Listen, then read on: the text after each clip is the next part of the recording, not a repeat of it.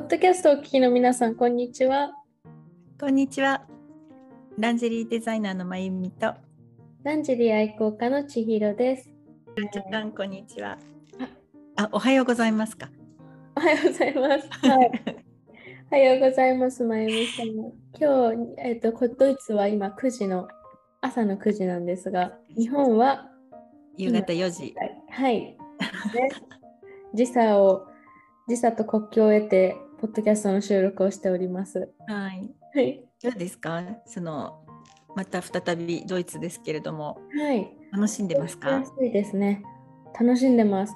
あの 冬にいた時はコロナの影響でやっぱりちょっあとどこにも行けないというか、あまり行ける場所がなくて、とかレレストランとかもまあ、外食文化がドイツにあまりないんですけど、レストランとかもですか？はい、みんな割とね、家で食べる方が多いですね。フランスなんかは外食文化が多いみたいなんですけど、ですよね。方はそうです、うんお家でっていう方が多いみたいで、僕はね、やっぱりその下着屋さんも、うん、あのー閉まってたんですよ、冬に来た時は。だけど、今回は空いてて、今年で創業95年になる、あの、近くのお店に、ランジェリー屋さんに行ったんですけど、ちょっとこの話はまた今度にするとしまして、はい。はい。今日はですね、私がちょっと話したいことというか、最近あの、お友達からいろいろと聞かれることがあるんですけど、それについてちょっとお話できたらいいなと思っていて、はいはい。私たち結構いつまでも美しく女でいるために心持ちようとか 気持ちようとかって、ね、結構言ってるじゃないですか。まあ、あの、まだまだね、そう。あの、げなんていうか、元気でお若い千尋ちゃん。心持ちも何ももう全然可愛くてお若いのであれですけれありがとうどもございますあのそのままでもう自然体で 全然大丈夫なんですけどねそうあのーやっぱりねある程度の年齢をね超えた時にあの急激に女の人ってうんなんか二手に分かれるっていうか、はいはい。こうなんかわかります？言わんとしてること。こう、ずっと気持ちが若くてはいはい。元気でうん。いる人となんかもうその元気をなくしてうんうん。なんとなくこうはい。諦めちゃってるのかな、うんみたいなこうそういうのって、はいはい。あのこうある程度の年うん齢うんに行った時に何かこう分かれ道みたいな。うん。それって結構男性もありませんか？割と。あなんか私から見ねる。と、うん。私の祖父なんかは、まあ、いつまでもすごい若くて、今もう86歳ぐらいなんですけど、それこそ84、5で英語の勉強をもう一回始めて、今喋れるようになったりとか、すごいですよね。そう、びっくりした。だけど、祖父よりも若い弟の、おとまあ祖父の弟さんなんかは割となんかもう諦めちゃってるっていうかで、なかなかもう、ね、先に亡くなっちゃったりとか、すごい老けだなみたいなね、ことが、うん、あったので、結構男女共通で言えるのかなと、ね、うん思いますけど、あーそうですね。女性だけじゃないですね。そうですね。うん。でもうん。30歳でもあります。置かれてる立場だったり、はいはい。環境だったりね、うんうん、うん。それによってもねあの変わってくるかなってそうですよありますよね。うん、なんか特にねあの小さいお子さんがいらっしゃる方はあのすごく、まあ、毎日が大変でとかね、はいはい。うん、あのほとんど自分にこう気を使うっていうことがもう二の次になって、お子さん中心っていうね、うんそういう時期もあると思うし、うん。そう私から見るとねすごくねあの最近の若いママさんたちっていやみんなおしゃれさんで、うん。すごいあの今ほらベイビーカーバギーとかもね、ものすごいハイテクになってて。うんめちゃくちゃあの、まあ、高価なものにもなってるんですけど、うん、あのおしゃれなねバギーをこう本当にあのヒールの靴でこうもう本当に普通にランチにね女子会とか普通にデートに行くのみたいなね綺麗な格好をしてこうバギーをねでもそういうあのお子さんたちにもそういうおしゃれな格好させててっていう、はい。はい、そういう方たちも大勢もう昔はそういう人少なかったなって思うんですよ。えー、そうなんですね、だからそれはそれでそのどんなその状況にあってもそれをこうまあね楽しめるかっていうか、うん、そういう心持ちっていうんですかね。そうですね。大切ですね。うん、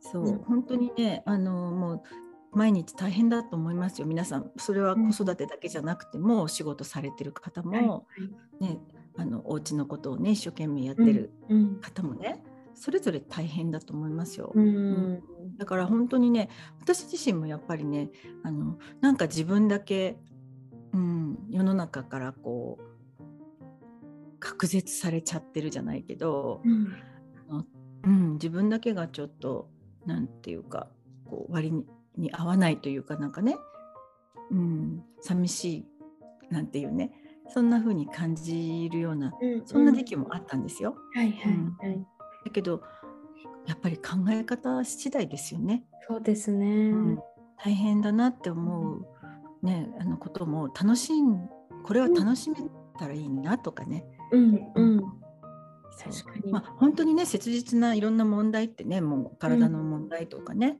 うん、うん、お金の問題とかね、うんうん、切実な問題でもうそれを、あのー、本当にね大変な状況の人ってもちろんいらっしゃるんですけどね。うん、うん、だけどそう私の知り合いが、まあ、こう生きてるっていうだけでありがたく思ってるっていうね、うん、すごい謙虚に、うん、ちょっとね漠然とした言い方かもしれませんけど奥深いなって思うんですよね。そうですよね。うん。うん、そう生きてるだけで偉いなって私は思って生きてま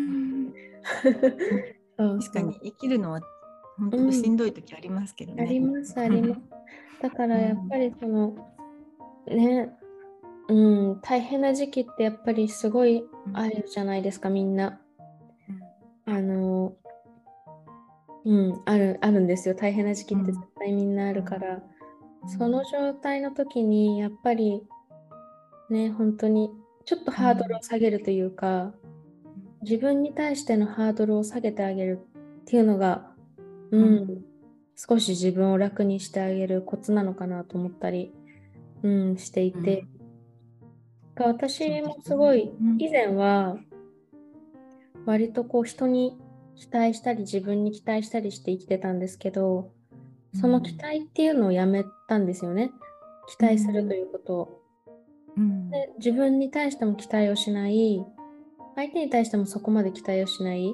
例えば簡単ななんか例で言うと、はい、例えばこうまあ気になる人とデートしていて付き合えるかな、うん、付き合えないかなっていうような状態でもう絶対に付き合えるって思った相手に期待してると、付き合えなかった時のショックが大きいから、まあ付き合えないかもしれないけど楽しいからいいかなっていう感じでやっていくみたいな感じ。そうするとこう傷つかないことを傷つかないっていうか傷つくんですけど傷つくのもこう下がるというかで自分に対してもああれしなきゃこれしなきゃこれをしなきゃあれをしなきゃっていう風に期待をしたりするとできなかった時のショックとかなんでできなかったんだろうって思っちゃうことがあるのでこれもしなきゃあれもしなきゃこれもしなきゃなんだけどまあできなくてもいいよ大丈夫だよみたいにちょっと期待を下げとくっていう風な生き方を、うん、するようにしてからちょっと楽に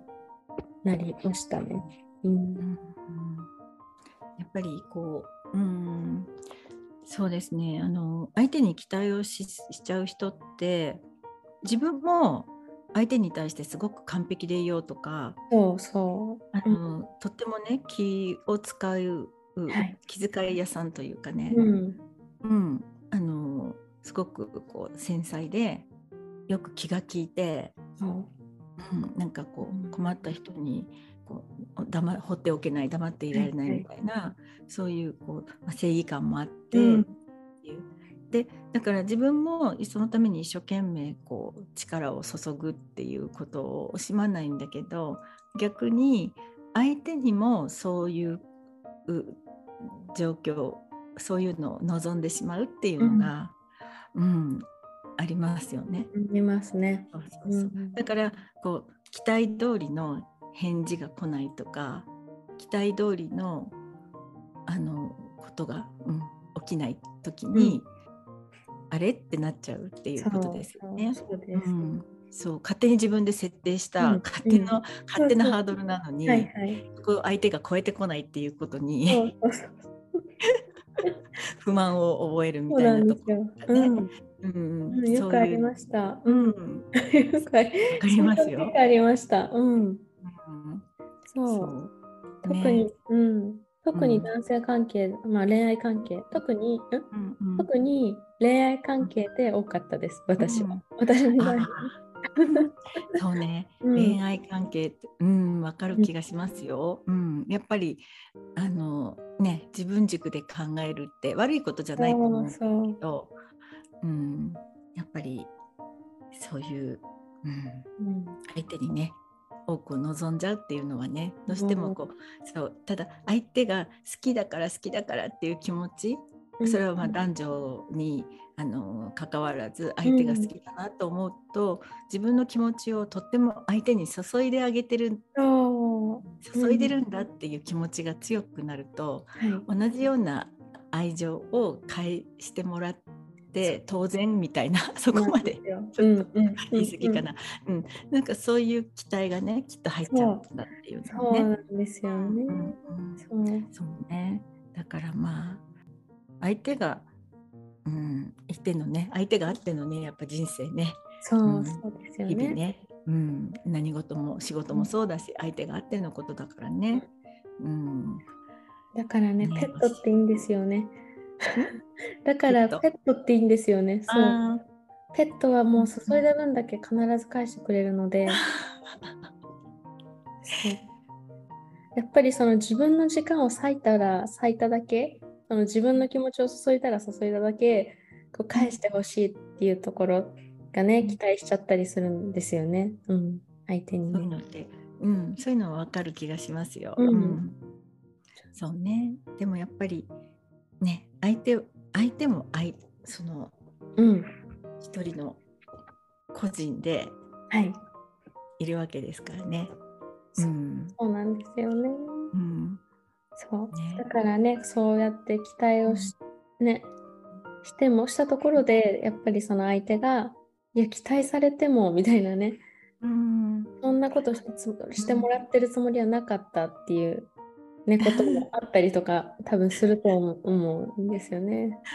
まあなんかその何て言うかな難しい言い方難しいですけどね、うん、その、うん、相手に期待をしないとか ちょっとこうねちょっと寂寂しい感じ寂しい感じはするんですけど。そうじゃなくってまああのー、こうやっぱりその気持ちをね、うん、こう注ぎすぎないとかそううん、あでも十分にこうあの無償のね愛っていうかこう自分が持てるだけのもあの、うん、持っているだけのこう愛情をね相手にね、うん、惜しみなくこう尽くすとかそういうのって悪いことじゃないと思うんですよね。うん、うん、私も、それをできるならしたいです。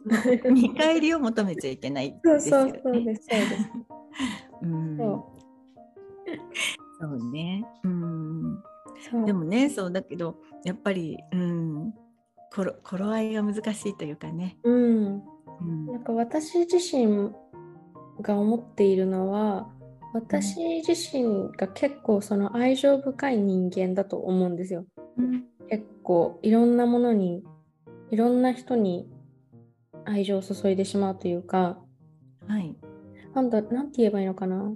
苦手だなって思う人も多分あもちん？苦手だなって思う人もいるんですけど大体、うん、大体、うん、もうなんて言うんだろう。まんべんなくみんな好きなので、うん、そういう方々にはうん。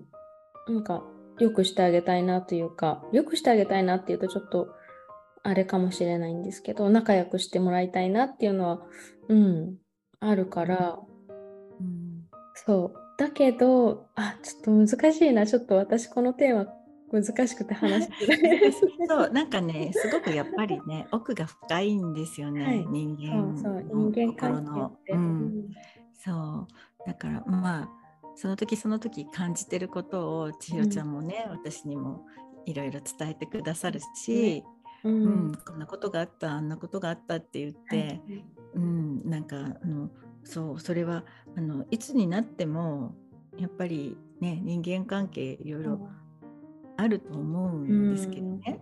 うん、うん、だけどその時その時ね、まあ、こう言える相手がいるとうん、また違いありがたいなっていうね、うん、ありがたいですね、うん、本当にありがたいですね、なんかこうそのだから年が上の人が必ずそのちゃんともうね生きていきながらいろんなことが備わっていくかっていうと、うん、そうでもなくって、うんうん、大人になってこの年になっても人間関係揉めたりとか、あるんですよ。やっぱり個人差がみんなあるから、同じ自分の軸で見ちゃうと、相手もあの同じレベルなのかなとか、そんな風に見ちゃうと、うんあのね、すごくこう自分がとてもじゃないけど足元にも及ばないような素晴らしい人も大勢いるし、うん、なんかこう一生懸命伝えてるんだけど伝わらない人も大勢いるし、っていうねやっぱり、うん、人間は本当にいくつになっても成長していくものだからっていうかね、うん、そう。でもやっぱりこうあのー、そうですねそのさっき最初の方のあの、ご質問お友達からのなんか、はい、あのね、うん、なんか聞いてくださってる方からの,、あのお話でこう心持ちってどうやって持つの？みたいなね。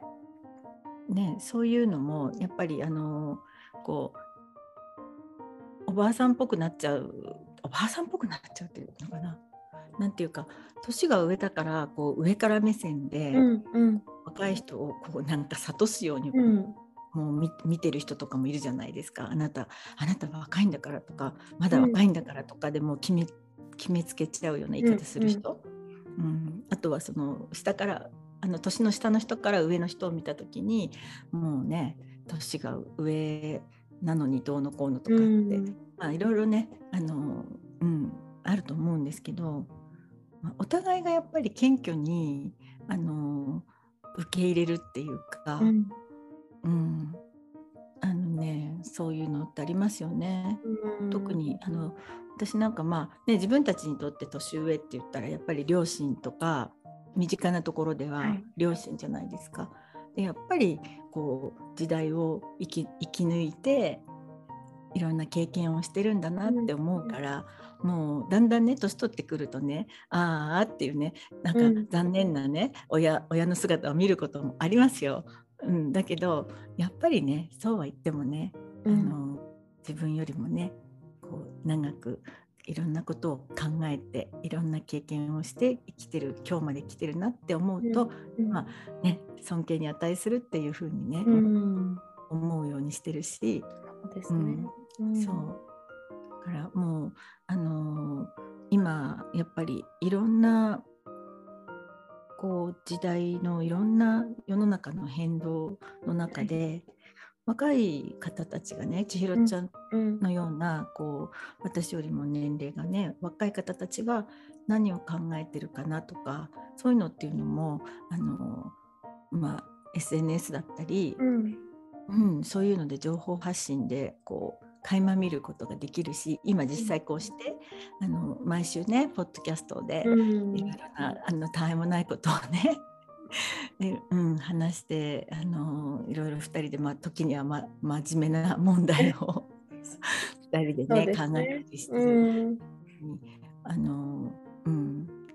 なんかねとってもねいい刺激になるというか勉強になってるんですよ。ありがとうございます。こういうこういうシチュエーションというかねこういう状況を持たせていただいていることに感謝してるし私もです。よくぞよくぞよくぞ。よくぞ お互いにですよね本当にも片側からだけじゃなくて、本当に私の方からももうすごくこのシチュエーションに感謝ですし、ね、また、今海外にいて、うん。にまあね、しっかりこうやって収録ができるこのこの環境というかインターネット環境にも感謝ですし、それこそ。そう。このこのねそうパソコンの四角の中にね 千尋ちゃんが生生千尋ちゃんがいるんだけど、ね、同時同時タイムで。っていうのはまたそれも、まあ、感謝ですしね。で私自身もやっぱり自分より年が下の方々から何を考えてるんだろうとか、今どういう今のその若い世代というか、本当に若い世代ですよね。だから10代とか20代前半とかってどういう考え方するのかなとかって、うんやっぱり面白いですよね。ちょっと違うんで。うん。だからもちろん年が私より上の方々の意見聞いたりとかお話させてもらったりとかっていうのもすごく楽しいんですけど、その両方がすごい、うん、面白いですよね。とっても。ね。え、うん。面白い、うん、ね。えそう本当に。ね。えつくづくしみじみ。うん。やっぱり6個ぐらい違うと、私のいとこが6個下なんですけど、やっぱり全然、あのトレンドをすごいキャッチされてるなと思って、うん。いろいろ聞いて、ほうほうほう。で、メイクの仕方変えてみたりとか、髪型も今流行りの巻き方があって、それを教えてもらったりとか、っていうのが、うん、楽しかったりしますよね。うんだけど、あ、そう、でも今最近のね、また昔の歌というか、うん昔の歌って言ったらすごい失礼か。なんか、広瀬、広瀬香美でしたっけ？ね。広瀬香美はい。広瀬香美さんの歌が流行ってたりとか、うんダイヤモンド。長いうん長いですよね。そう、結構ヒットが。ねで、以前流行った歌がまた流行ってたりとか、してるみたいで、うんそうそ。そううなんか結構あのね長くも古くからのアーティストがまたアルバム出すとかね、うん。千尋ちゃん山下達郎ってわかる？あ、もちろんです。彼が先ん？昨日今日あもうちょっと前？あのアルバムを出すっていうのをあ、そうなん聞いてですか？うんうん。はい、うん、あの人あんまりテレビとか本当出ないね、人出ないですよね。うん、そう。楽しみすですね。そうなんですよ。かなりね、あの私の青春時代の、あのうん何かとこう聴いてた曲で、うん。あの頃のいろいろ甘いも酸っぱいも思い出しちゃうんですけど、うん。うんうん。そそういうのあり昔ますね。うん。うん。そうよくほら有名なのはクリスマスソングの、はいはい。なんだっけ？ね？あれね？ね クリスマスキャロキャロル？あ、違なんだっけクリスマスキャロルはあれは稲垣潤一じゃないかい？あれあれ？歌の名前何でしたっけ？あの歌。あクれリスマスイブだよ。クリスマスイブか。失礼しました。い失礼いえたしまし千尋ちゃんもねお母様やおじい様の影響でねいろいろ古いアーティストとか曲をごた。存知だからそう、知ってはいるんですけど、うんあの、頭でね、ちょっとあの曲名、わかんなくなっちゃって。今調べてたんですけど、うん。え？あ、そっか、そうですね。あ、クリスマスイブですね。そうですね。失礼しました。ね。うん。はい。そそう、そうか。う、まあね、ちょっとうん。取り留めのない話をしてはいるんですけれども、そうですね、あ今日はのまたフリートークの会ということで、なんかついついそう、世間話をこうね、してしまいますねやったりするんですけど、うん。あの、お掃除しながらでも聞いていただければと いつも思ね最初に話してたことからどんどんずれてどんどんずれちゃうんですよ。ね、うん多分女性の女子そう女子トークってそうだよね。女子そうなんですよね。女性がね、結構そういうあれにあるので。だよねだよね、うんだからこうあの男性がこう辛抱強くこう聞いてくれる人いるじゃないですか。はいはい、なんかでそれで？っていうねもうでえ？みたいなね。ガタ？って感じでね。がっくりみたいなね、うん、そんな思いをさせてい。るよね。はい、そうだと思います。